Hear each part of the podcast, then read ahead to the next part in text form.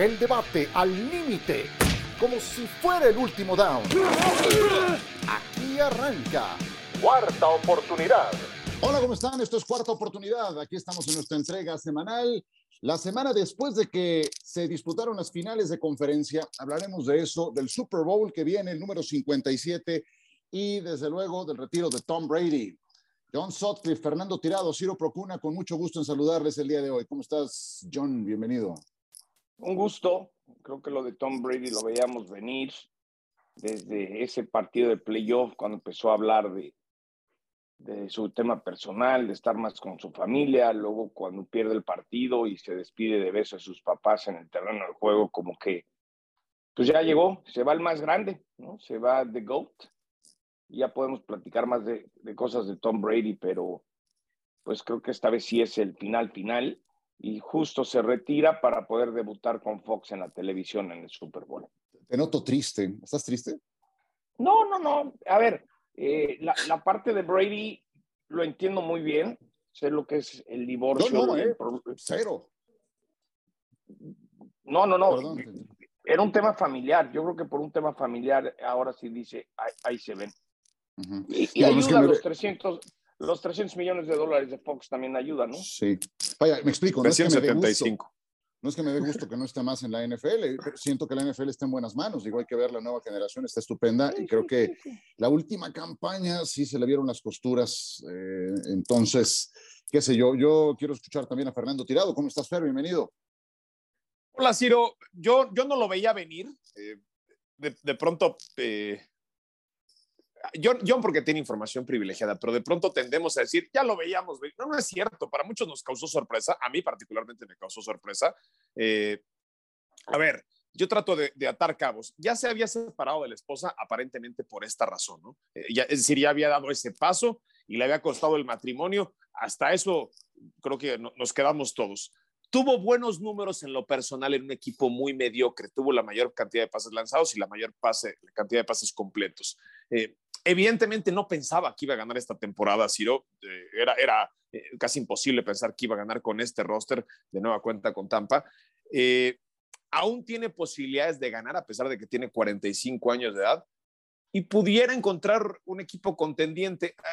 no sé si ustedes veían la, la teoría de, de, Bill Simmons, esta de que lo anuncia al día siguiente de que Sean Payton es presentado como nuevo entrenador en jefe de los Broncos de Denver. Eh, es decir, él iba a ir a algún equipo en el que estuviera Sean Payton. A ese era el, ese era el destino que quizás le pudo haber atraído.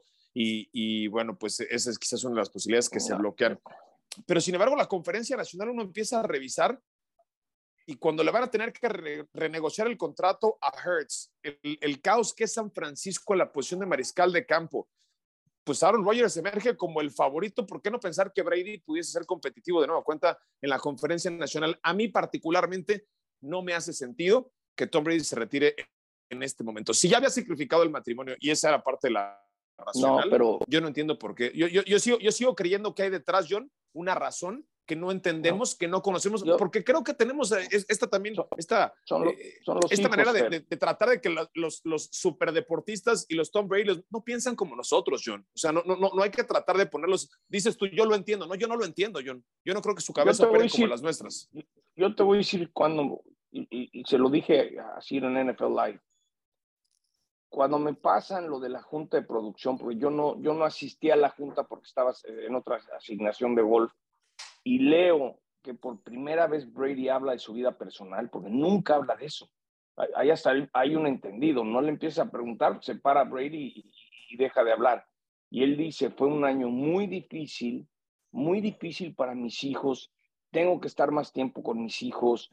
Ese día en la cancha, Martín Gramática, que es analista de, los Bucks en español, me dice, John, lo de los hijos le ha pesado mucho, sí creo que va a seguir jugando, pero muchas veces eh, agarra un avión y se va a ver uno de sus hijos que está estudiando en Nueva York. Entonces yo, yo por primera vez en estas juntas de producción me di cuenta de, del Brady humano, del que le está pesando y que le está doliendo mucho lo que le está pasando a sus hijos. Ahí me quedé. Y luego lo veo que se despide de los papás, que los papás estaban en el túnel esperando lo que nunca habían estado para darles un beso, un beso final de su último partido ahí me ¿Tú dio crees, la impresión. ¿Tú crees que si Miami no renueva a, a Tua Tagovailoa, Brady no se hubiese ido a jugar a Miami? No, yo creo que Brady en este momento su prioridad es estar con sus hijos. O sea, no, no, si se, si se hubiera abierto un spot en un equipo competitivo, Brady no hubiera tomado una temporada más. Entonces, ¿por qué tomó esta, John? O sea, si ya le había costado el matrimonio y había, se, se había separado los hijos, ¿por qué, ¿por qué, seguir en esta? Yo, yo ya no porque, le encontraba razón. Porque, o sea, si aquella no me hacía este, sentido, esta menos, ¿eh? Porque en esta ocasión, quizás hace un año, no le había afectado a los hijos lo que, lo que venía. Y creo que en esta ocasión, lo de los hijos se volvió la prioridad para Tom Brady.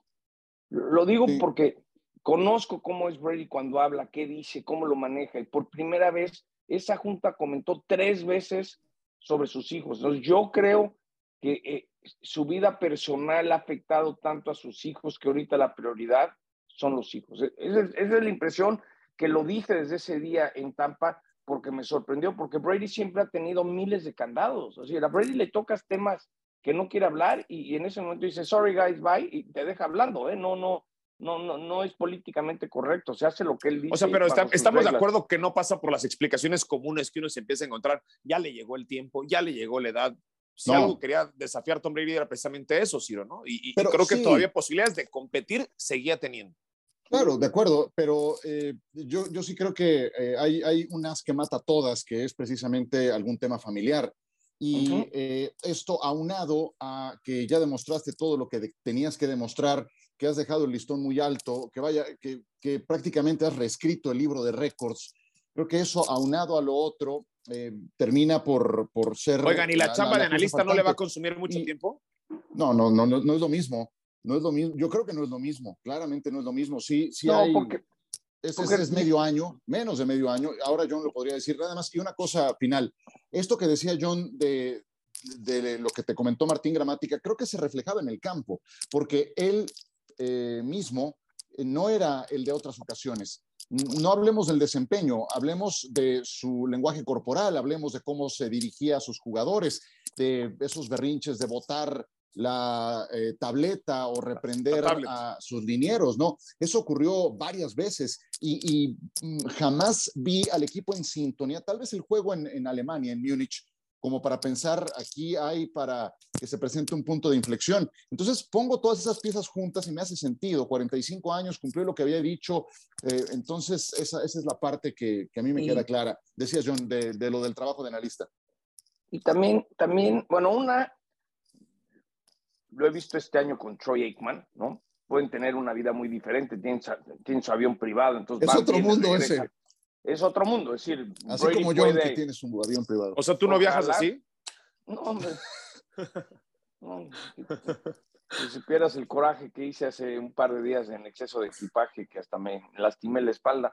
Pero este, Brady, lo que yo quería decir de él es que es un caballero, es un cuate educado, es buena persona, eh, no es como otros atletas que les prendes una cámara de televisión y son una cosa y se las apagas y son otras.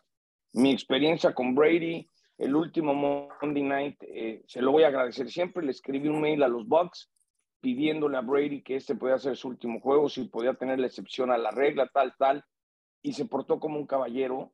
Eh, yo creo que este cuate eh, le dolió mucho lo que le está pasando a sus hijos. Ese ese, a, mí, a mí lo que no deja de sorprenderme a, a, mí lo que no deja de sorprenderme, John Ciro, eh, es que a los 45 años el deporte no lo retira a él. Uh -huh. ¿no? O sea, él, sí. él, él sí. se retira por, por y, gusto, ¿no? Eh, y, y, que en más de 20 años, términos. Sí, en más de 20 años de carrera estaba viendo solamente se perdió 19 partidos, ¿no? Aquella temporada que se pierde completa y después lo del escándalo de los, de los balones eh, desinflados. Pero estás hablando de un tipo de 45 años en un deporte, Ciro, que no entrega licencias. O sea, y sabes que no, el, el, el, el, el, básquet te, te, lo permite, el base te lo permite, el base tienes unos cuantos buenos años y después este, pues, se, se, hay muchos conranos que se mantienen mucho tiempo ahí viendo de lo que fueron sus años de gloria. No, el fútbol americano es el siguiente en turno, ¿no? Y con Tom Brady eso no ocurrió en una posición en donde recibes tantos golpes a los 45 años de edad, se va en sus propios términos. Dicen, dicen que está exhausto, que está muy cansado. Yo sé que desde su época de los Patriotas ya le costaba trabajo el, el dedicarse 100% todo el año a ser coreback. Y los dejo con un dato que, que, que mencionaba ayer en el Sports Center. Eh, en la NBA es un deporte de los jugadores, no de los coaches. El béisbol es un deporte de los beisbolistas, no los managers. En el fútbol americano hablamos y le damos mucha prioridad al head coach, ¿no? Vean ahorita lo de Sean Payton con Denver. Bueno, Bill Belichick, los 10 años que no tuvo o no ha tenido a Tom Brady, tiene una victoria en playoff. Tiene marca perdedora como de 70, 80, 80, 90 en su marca. Es decir, está grueso también lo que Brady significó para Belichick como el mejor head coach Sí, pero sabes que, aunque lo nieguen, y eso me, me, repatea de verdad, aunque lo nieguen, Tom Brady no llegó a ser lo que es por sí solo. Eh, tuvo asesoría, tuvo cocheo, tuvo dirección y creo que Belichick también fue importante para él. O sea, nadie llega a la NFL sabiéndolo todo. Eh, el producto terminado que llegamos a ver en sus momentos de más alta gloria no se hizo solo, siempre tuvo que tener a alguien que le mostrara el rumbo. Y eh, este es un deporte colectivo por excelencia. Al inicio de su carrera era la gran defensiva de los Patriotas la que cimentaba un equipo ganador y que terminó consagrándose campeón. Entonces, eh, yo honestamente no, no, no comparto esas teorías de, de, minimizar a Belichick en ese sentido. Creo que tanto uno fue importante para el otro. Y siempre el jugador va a tener un peso mayor. Eso es por definición. Pero, pero a ver, si en, el, en, el, en el divorcio, como cuando se divorcian las, las parejas, ¿quién ha salido con la mejor parte en el divorcio Belichick Brady? No, está bien, pero, pero tampoco es fácil encontrar y volver a hacer a un coreback ese mismo nivel, y menos cuando tienes la competencia de la que hablamos actualmente en la conferencia americana. O sea, Belichick llegó a playoffs la temporada pasada y se encuentra con Josh Allen, que traía un avión y los hizo pedazos. Entonces, no es tan fácil eh, de la nada crear a ese nuevo coreback. Pero tampoco era fácil llegar a ganar a Tampa, ¿no?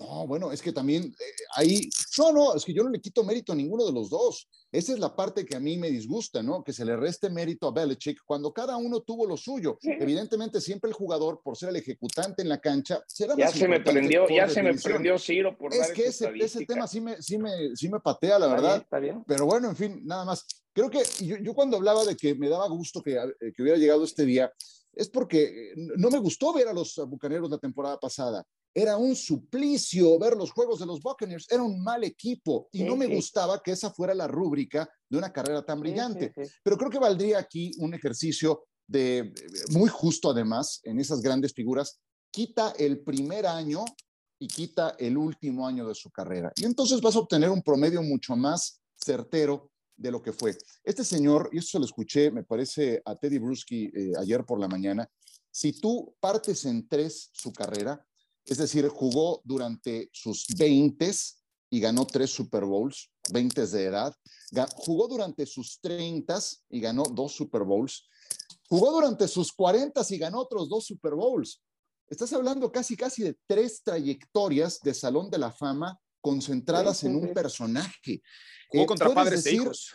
Un montón, claro, puedes decir un montón de números, pero el, más demoledor es el de los siete Super Bowls y a su vez esta distribución que acabo de citar de cómo se fueron dando. Eso es lo que me parece imposible de igualar hacia el futuro. Estamos, estamos ante la presencia, eh, Ciro, y, perdón que mete el comentario de la NBA, quizás ante los dos atletas que mejor han llevado su carrera, ¿no? Con LeBron James, que está a punto de romper el récord de Karim Abdul-Jabbar, esos récords que veía uno ahí en los libros y decía, es una cosa irreal, ¿no? O sea, no, no, no, no, no puede ser, parece inventado. Así como los mil goles de Pelé, así parecían los, los puntos de Karim.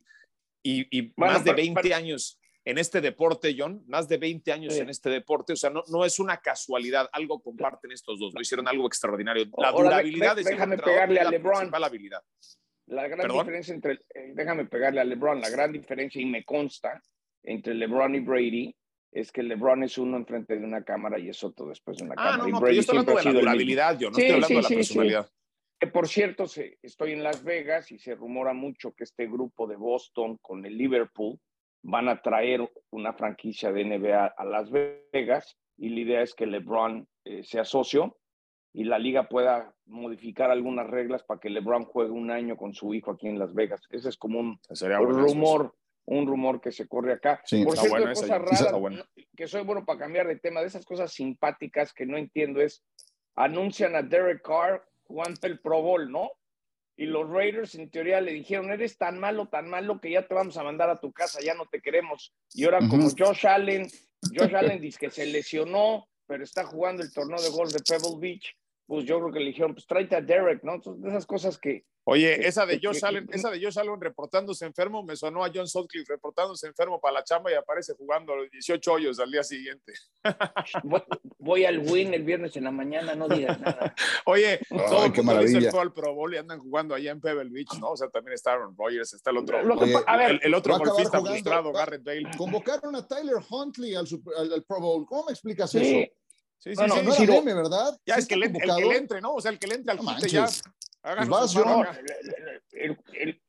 este jueves en la noche vamos a transmitir en vivo el concurso de habilidades, ¿no? Y el domingo es el partido flag football en el estadio. Entonces, pues cambió todo el formato, la verdad, no sé cómo responda la gente. Lo que, lo que es increíble, aunque se vuelve a enojar Fer conmigo, un Pro Bowl da más rating que un juego de playoff de NBA. Entonces, esas cosas son las que pues, la gente sí lo ve, ¿no? Entonces, veremos creo que este es el último intento del último, de último de la NFL de salvar el Pro Bowl. ¿no? Ya lo hicieron flag football. Más, ¿eh? Yo sí creo que, y, y, qué bueno que le busquen. Me tocó transmitir, bueno, ahora que mezclaban temas de NBA, eh, aquel Pro Bowl en, en, Orlando, donde coincide con el día de la muerte de Kobe Bryant. Yo estaba en la cancha, eh, ¿te acuerdas, Ciro? Sí, bueno, claro. Y, y, al margen de todo esto que estoy comentando y que fueron reacciones muy buenas que, que obtuviste con los jugadores, el partido fue ridículo, honestamente. O sea, nadie, no, no hubo una sola tacleada, o sea, a nadie lo derribaron. Y, y bueno, eso, eso simplemente se fue al otro extremo, ¿no? Eh, y bueno, qué bueno que le busquen, si entonces tiene que ser más light y, y, se sigue viendo, creo que esta es una, una muy buena alternativa. Creo que les aburrió el tema Brady, ¿verdad? Yo siento que no fue el mismo impacto que el del año pasado. El año pasado, exactamente 365 días atrás, cuando surge ese anuncio, sí fue, wow, paren las rotativas, etcétera.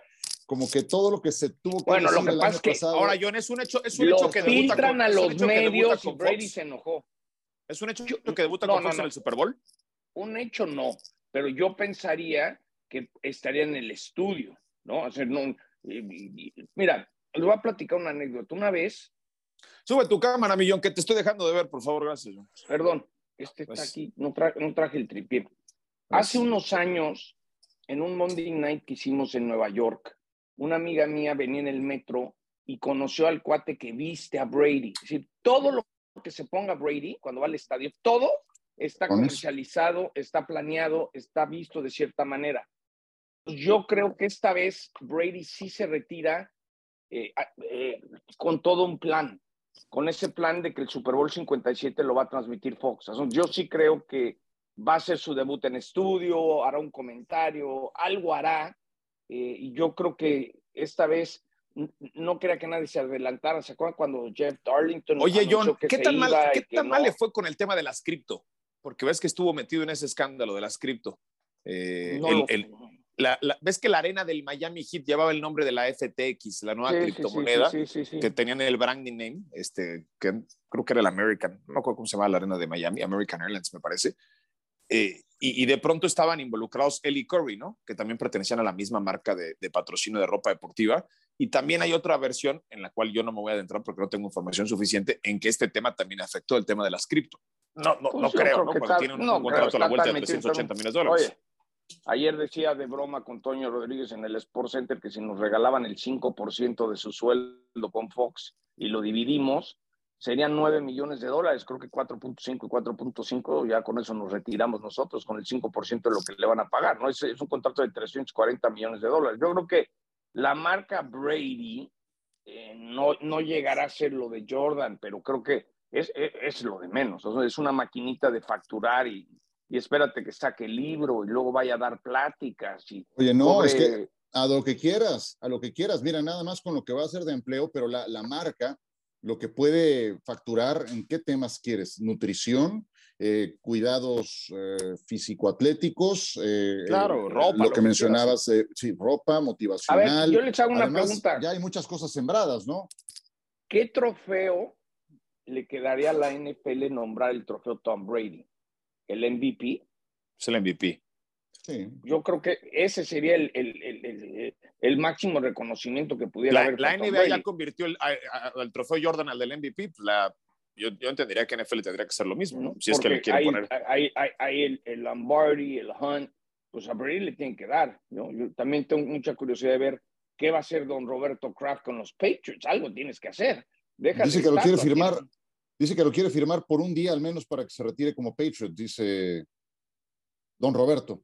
Pues yo creo que eso sería muy lógico que, que, se dé. Yo, yo lo que pongo en perspectiva es que se está yendo el más grande de la historia de la National Football League y, y, entra en la conversación de si es el más grande del deporte americano de todos los tiempos, entra Jordan, entra Phelps, entra Tiger, es decir, también hay que reconocer lo que está pasando, o sea, se está yendo el más grande de la historia del fútbol americano profesional de los Estados Unidos. Es que sí.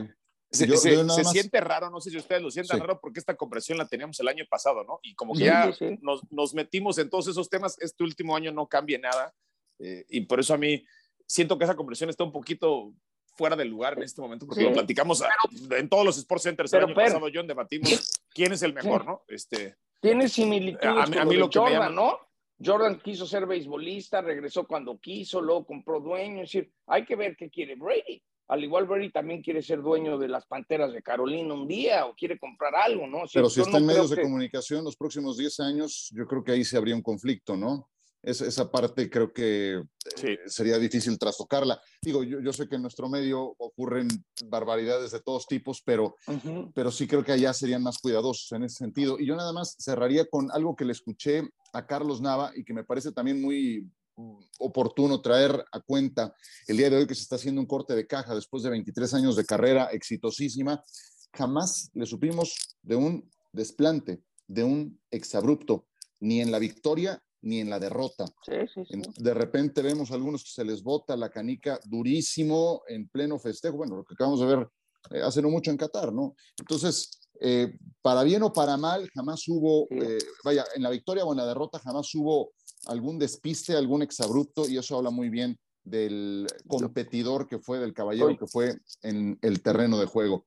Yo te eh, puedo decir que las veces, las veces que pude hablar con él, siempre me trató con clase, con interés y con ganas. Y una de las cosas que siempre se me quedarán marcados fue cuando una vez eh, mencionó en un Super Bowl que cuando jugó en el Azteca contra los Raiders, cuando sale a dar declaraciones y había muchas cámaras y mucha prensa. Ya se pueden imaginar en la zona de túneles del Azteca. Dice que esa imagen de ver a toda esa prensa mexicana esperándolo para dar una declaración, dice que son imágenes que, se llevará para siempre, ¿no? Entonces yo creo que Tom Brady... El Azteca coreando su nombre, eso pasó también. Sí, sí. Entonces e, es, es un buen ser humano, es un cuate que lo educaron bien sus papás, que ha sabido manejar el éxito y se ha manejado con mucha clase. Entonces, eso, eso yo definiría a Tom Brady con mucha clase. Y yo sé que hay mucha gente que lo odia porque cuando eres bueno y le ganas a todo el mundo, pues te hartas, ¿no? Hay gente que odia a Brady porque ya estaban hasta el gorro que los pechos le ganaban a todo el mundo. Pero eso no quiere decir que el señor siempre se manejó con mucha clase, ¿no? O sea, no, nunca fue prepotente. Yo te puedo decir que hasta para batearte una entrevista, lo hacía de una manera planeada, es decir, no tenías acceso a él. Entonces, él no tenía que ser el malo de la película nunca, ¿no? Pero tampoco, tampoco hay que caer en esto de que era perfecto y era el, el, tipo clase del mundo. o sea, me parece que solemos caer en eso y luego vienen los desencantos, ¿no? O sea, vienen, vienen tremendos desencantos cuando se saben ciertas cosas. Bien, una buena carrera, pasaron cosas a lo largo de 23 años, pueden pasar muchas cosas como te pueden pasar a ti o a mí. Y bien, o sea, un, un ganador ¿De acuerdo? De algo? Sí, sí, pero, algo? No, no, pero ponerlo así como, como el, el, el, super ejemplo. No, pero oye, tan seguro, Cuando hubo ciertas polémicas alrededor de su carrera, sí. tampoco. Pero a ver, algún desplante. Sí, hay que dice de los balones desinflados. o la derrota. Yo no le recuerdo. No, no, particularmente el caso de los balones. a ver, Ciro, pues lo suspenden por algo, ¿no? Bueno, sí, pero que eso haya condicionado, que eso haya sacado una ventaja decisiva para poder eh, ganar un partido, un, campeonato, yo lo veo muy, muy difícil, ¿no? Pero bueno, no, no eres bueno durante 23 años por, por unas cuantas libras menos en un balón, ¿no? yo, la fortuna que he tenido de estar de cerca con estos atletas, te puedo decir que Big Ben es insoportable, Peyton Manning era insoportable, y, y, son ganadores y tienen mucho mérito. Por lo menos lo que vi de Brady siempre noté a alguien con clase y bien educado. Eso no quiere decir que tenga sus problemas y sus rollos, pero por lo menos no es alguien, es alguien que, que es buena persona, ¿entiendes? No es un, no es un mamón. Vaya, vaya. Bueno, con esa nos despedimos. Antes de ir a. Vaya, vaya, Tacubaya. A Russell Gage y a Cameron Braid, que han jugado con Tom Brady y que fueron entrevistados por Miguel Pasquel. Explícanos cómo cambió la mentalidad del equipo con Tom Brady. Claro, um, siempre que tienes al mejor jugador en la historia del NFL, tu equipo va a mejorar. No es solo la X y O's y el resultado final en el campo con el que nos ha ayudado desde el primer día que vino aquí. Son las expectativas en general, la ejecución, los detalles. Todos han mejorado de lo que eran en el pasado.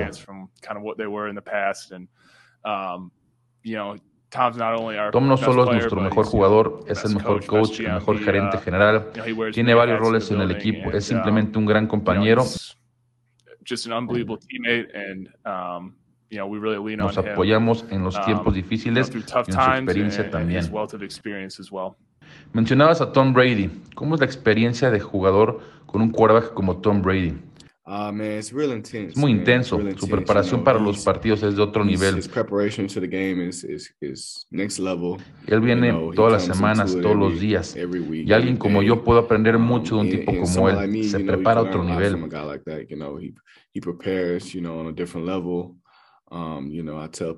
Le digo a las personas que está hiper enfocado todo el tiempo. Es un gran líder, es un gran jugador, es un gran ganador.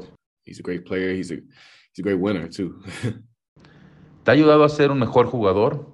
For sure, claro, for sure. hay mucho que like puedes said, aprender. Man, so, Tiene so tanta información después so de tantos años.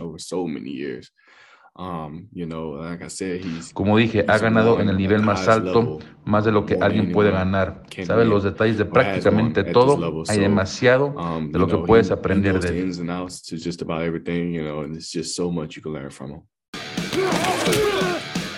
De vuelta con ustedes en cuarta oportunidad. Me gustó mucho el primer bloque. No, no fui el único. Eh, me, da mucho gusto que también a Rodrigo Vega, nuestro productor, le haya gustado.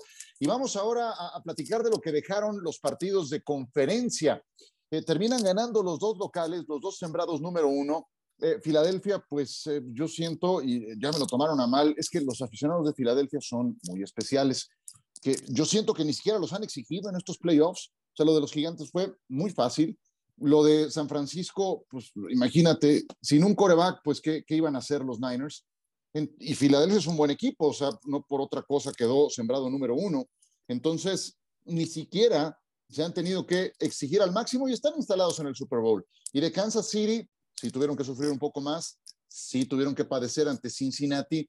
Y lo que yo destaco de ese triunfo contra Kansas City, contra Cincinnati, John, es que las estrellas de Kansas City, esos jugadores decisivos a la ofensiva y a la defensiva, dieron un paso adelante en su rendimiento. A la defensiva, Chris Jones, con las dos capturas de coreback, cinco veces que golpeó a Joe Burrow, y al ataque, lo de Patrick Mahomes, que estando disminuido, vuelve a dar una de esas exhibiciones fantásticas que definen una carrera.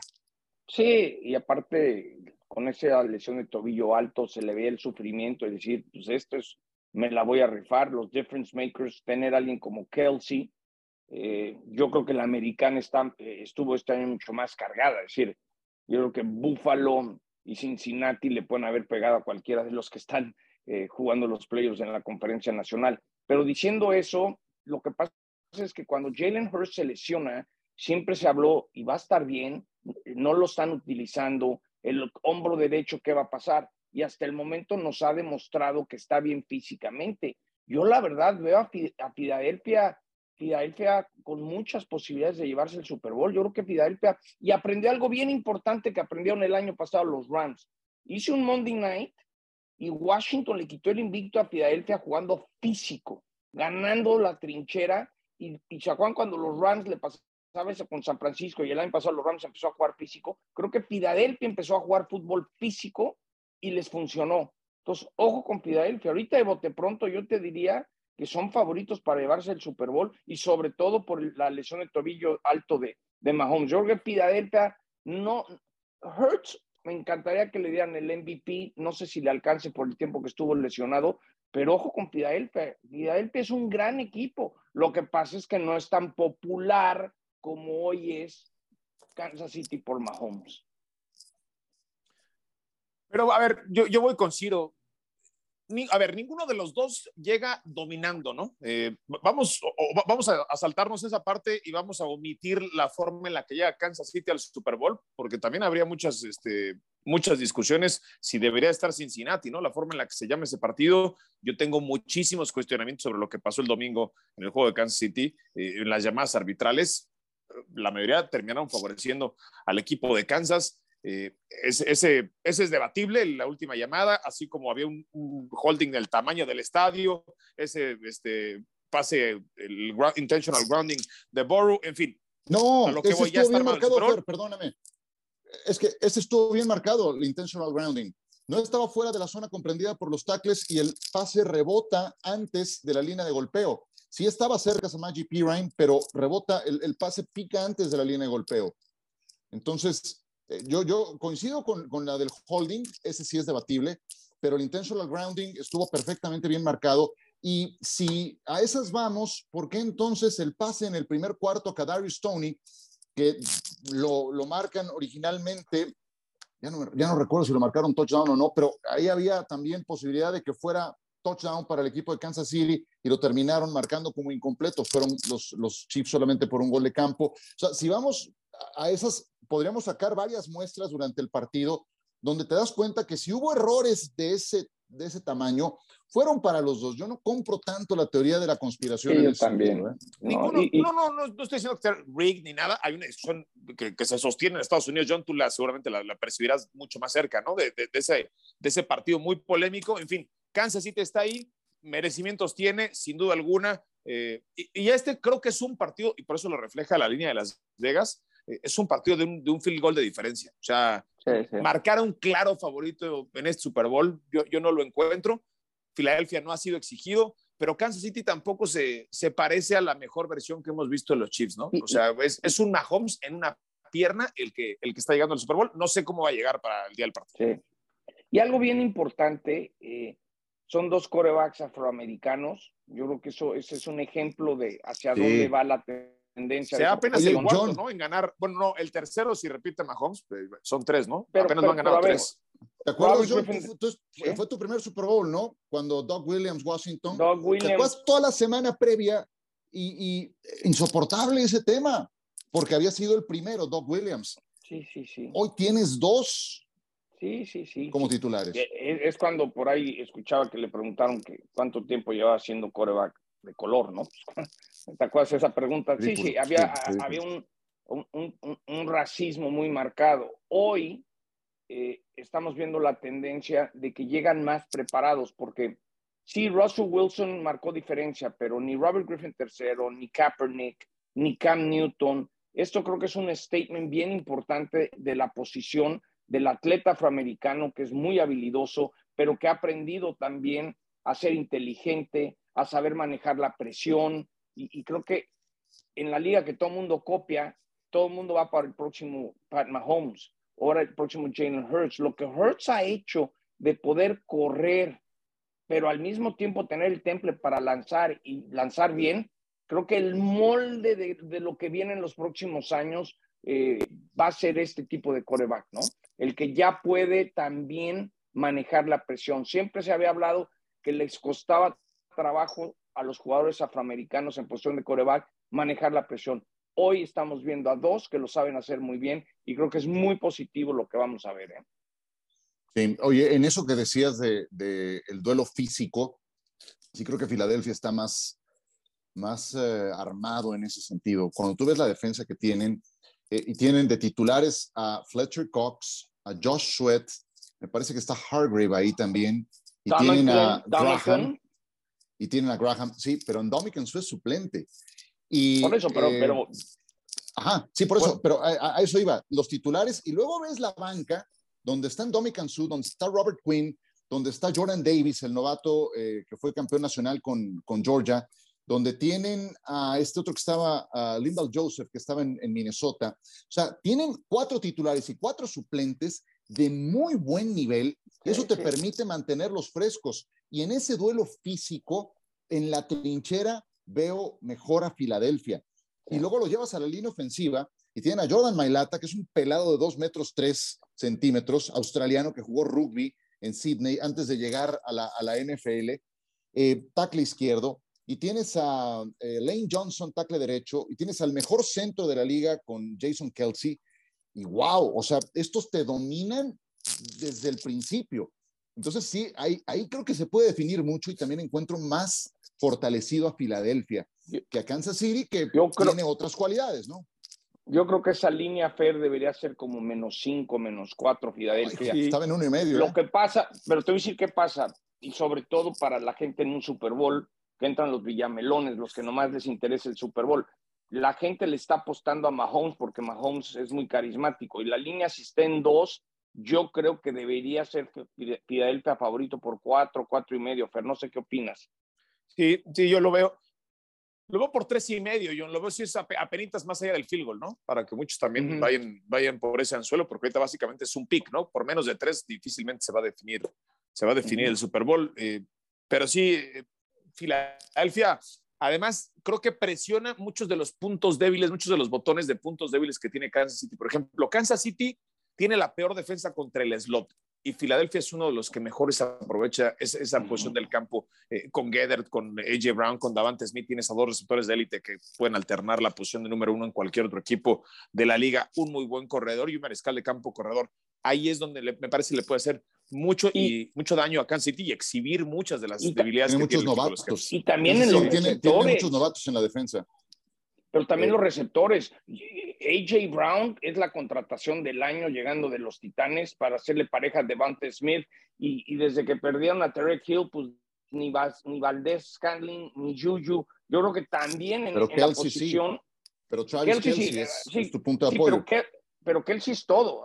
Sí, Kelsey, porque acuérdense que Kelsey andaba también medio tocado, andaba muy preocupado si Kelsey no anda bien, se te derrumba. Entonces, sí. creo que hay más armamento y súmale algo más. Mahomes no va a poder correr, se va a tener que cuidar, va a tener que buscar no extender jugadas que se puede lesionar. Y si hay alguien que va a buscar correr y hasta anotar un touchdown él mismo por tierra, es el quarterback Jalen Hurts. ¿eh? Me gusta mucho Filadelfia, no sé por qué, creo que le voy a meter una lana a Filadelfia. suena, sí, yo, yo, estoy, yo, suena bien. Yo sabes que yo, yo he dicho Kansas City en mis, en mis, pronósticos porque fue el que dije desde septiembre y me quiero pues mantener también, en esa... pero, también, pero también puedes cambiar, ¿no?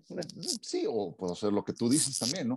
Eh, eh, pero bueno, en fin, oye, a ver, temas aislados porque ya casi nos tenemos que ir. Em, me decías, John, el futuro de, de los Niners en la posición de quarterback, ¿qué va a pasar ahí?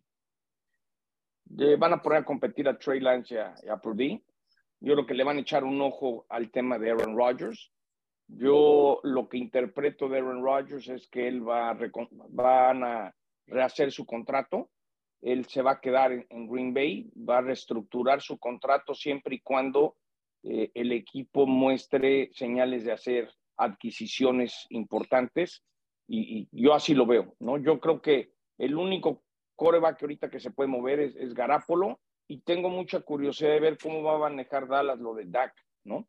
Porque creo que lo de Dak ya llegó a un punto que ya se dieron cuenta que Dak no es el que les va a dar lo que le tenía que dar, ¿no? Bueno, el, e, este año sí tiene todavía en su contrato dinero garantizado, pero en el 2024 eso se termina y sí creo que sería el momento en que, en que, tienen que empezar a ver qué van a hacer en esa posición.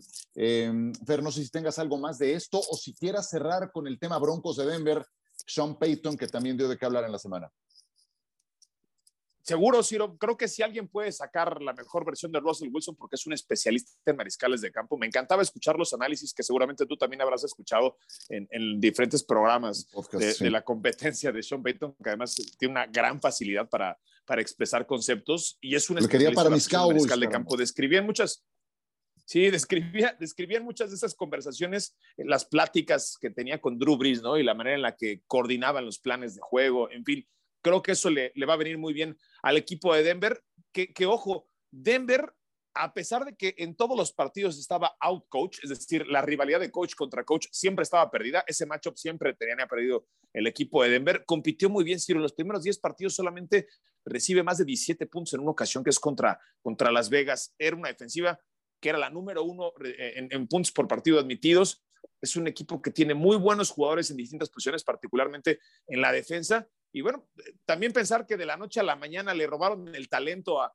Russell Wilson, no me la creo, pero eh, se convirtió en algo tan malo, tan rápido, sigue teniendo menos de 35 años y la combinación en donde el entrenador no es el número uno en el orden jerárquico, eh, eh particularmente en la NFL, en donde Russell Wilson estaba muy por arriba de Nathaniel Hackett, es básicamente una, una receta de, de fracaso. Necesitabas un coach ofensivo y con la llegada de, de, de Sean Payton, la línea de Denver ya está en nueve puntos, la proyección de victorias para la próxima temporada. A pesar de eso, un equipo que perdió tres partidos en tiempo extra, se fue 4-9 en partidos de una sola anotación, me parece que en, un calendario no tan difícil y con un coach del calibre de Sean Payton, las cosas pueden mejorar. No te estoy diciendo que le van a ganar a Mahomes y, y van a llegar al Super Bowl, pero que va a ser mucho más competitivo, de eso no tengo dudas. Sí, pues es que Mahomes sigue, sigue, sigue siendo ahí el vecino incómodo. No va a ningún lugar, tampoco va a Herbert. Exactamente.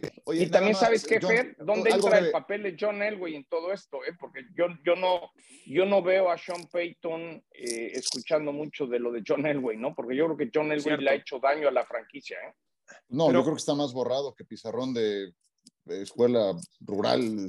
Oye, lo que sí es que eh, lo, que, lo que han tenido que pagar los Broncos, veía esta gráfica, por Sean Payton y Russell Wilson, a ver de dónde sacan talento, porque del draft del 2022 en adelante han tenido que entregar tres primeras, tres segundas, una quinta selecciones colegiales a Noah Fant, Shelby Harris y Drew Locke.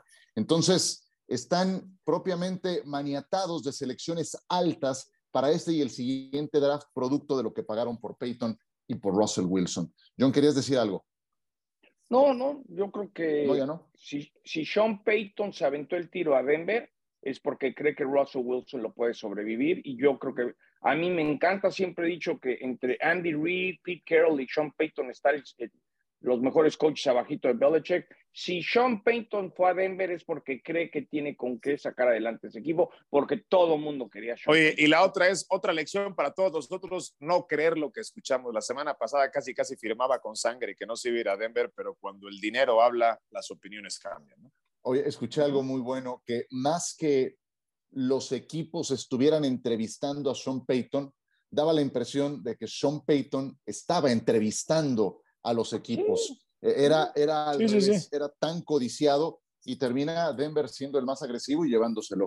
Me da mucho gusto por, por tu equipo, mi querido Fer. Pues ya nos vamos. John, ¿algo que quieras agregar desde Ojalá Las Pues nada, invitarlos el domingo al Pro Bowl. Veremos cómo, cómo este experimento resulta o no a la NFL. Y la próxima semana estaremos en la cobertura del Super Bowl 57. Y sí, sí me gusta Filadelfia para llevarse el título. ¿eh? Venga, Fernando, muchas gracias. Gracias, Ciro. Atentos la próxima semana también quizás con algunos props. Si hay un partido que presenta proposiciones este, para, para las apuestas es precisamente este, ¿no? El otro día revisaba, al menos en, en, México, en Estados Unidos hay muchos más. Unas casas de apuestas tienen más de 700 diferentes proposiciones para un solo partido. Increíble, ¿no? Wow, muy bien, escucharé con atención. Gracias por descargar cuarta oportunidad. Les mandamos un saludo, John Soto y Fernando Tirado, Rodrigo Vega en la producción, Ciro Procuna. Hasta pronto.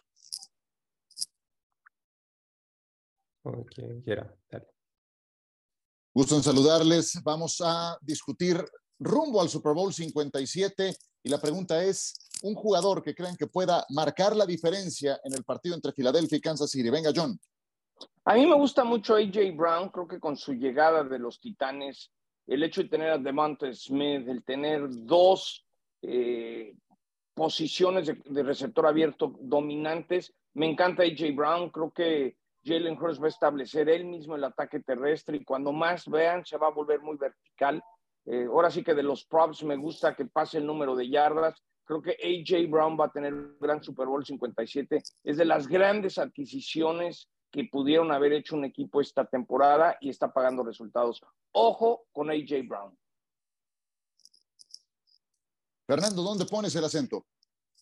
Yo me voy a quedar con Dallas Gedert, el ala cerrada del equipo de Filadelfia, Ciro, porque Kansas City permitió nueve touchdowns a alas cerradas. El séptimo peor de la liga en ese rubro, el equipo de los jefes. Ya jugó contra ellos en el 2021, tuvo cinco recepciones, un touchdown. Eh, el matchup contra Kansas City me parece que le favorece porque es la defensa número 31 contra el slot en esa zona media del campo contra receptores abiertos, contra las cerradas o contra corredores. Y al que más busca Jalen Hurts en esa zona es a su ala cerrada. Desde la semana 10 han permitido un touchdown en el slot en todos los juegos, menos en uno de ellos los jefes de Kansas City. Así es que creo que Dallas Gedder puede tener un buen partido y considerar su proposición, si es que me lo permiten, también está casi pagando más 180. Así es que no sería una mala idea. Correcto.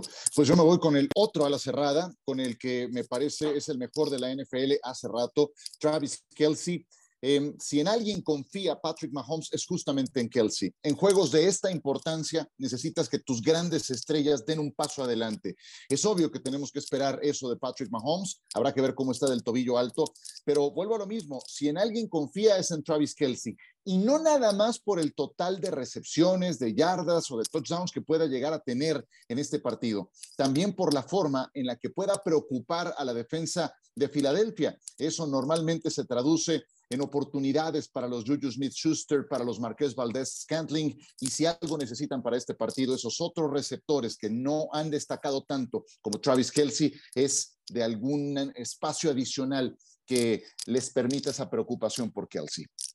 Muchas gracias. Saludos. El debate al límite, como si fuera el último down. Gracias por escuchar. Cuarta oportunidad.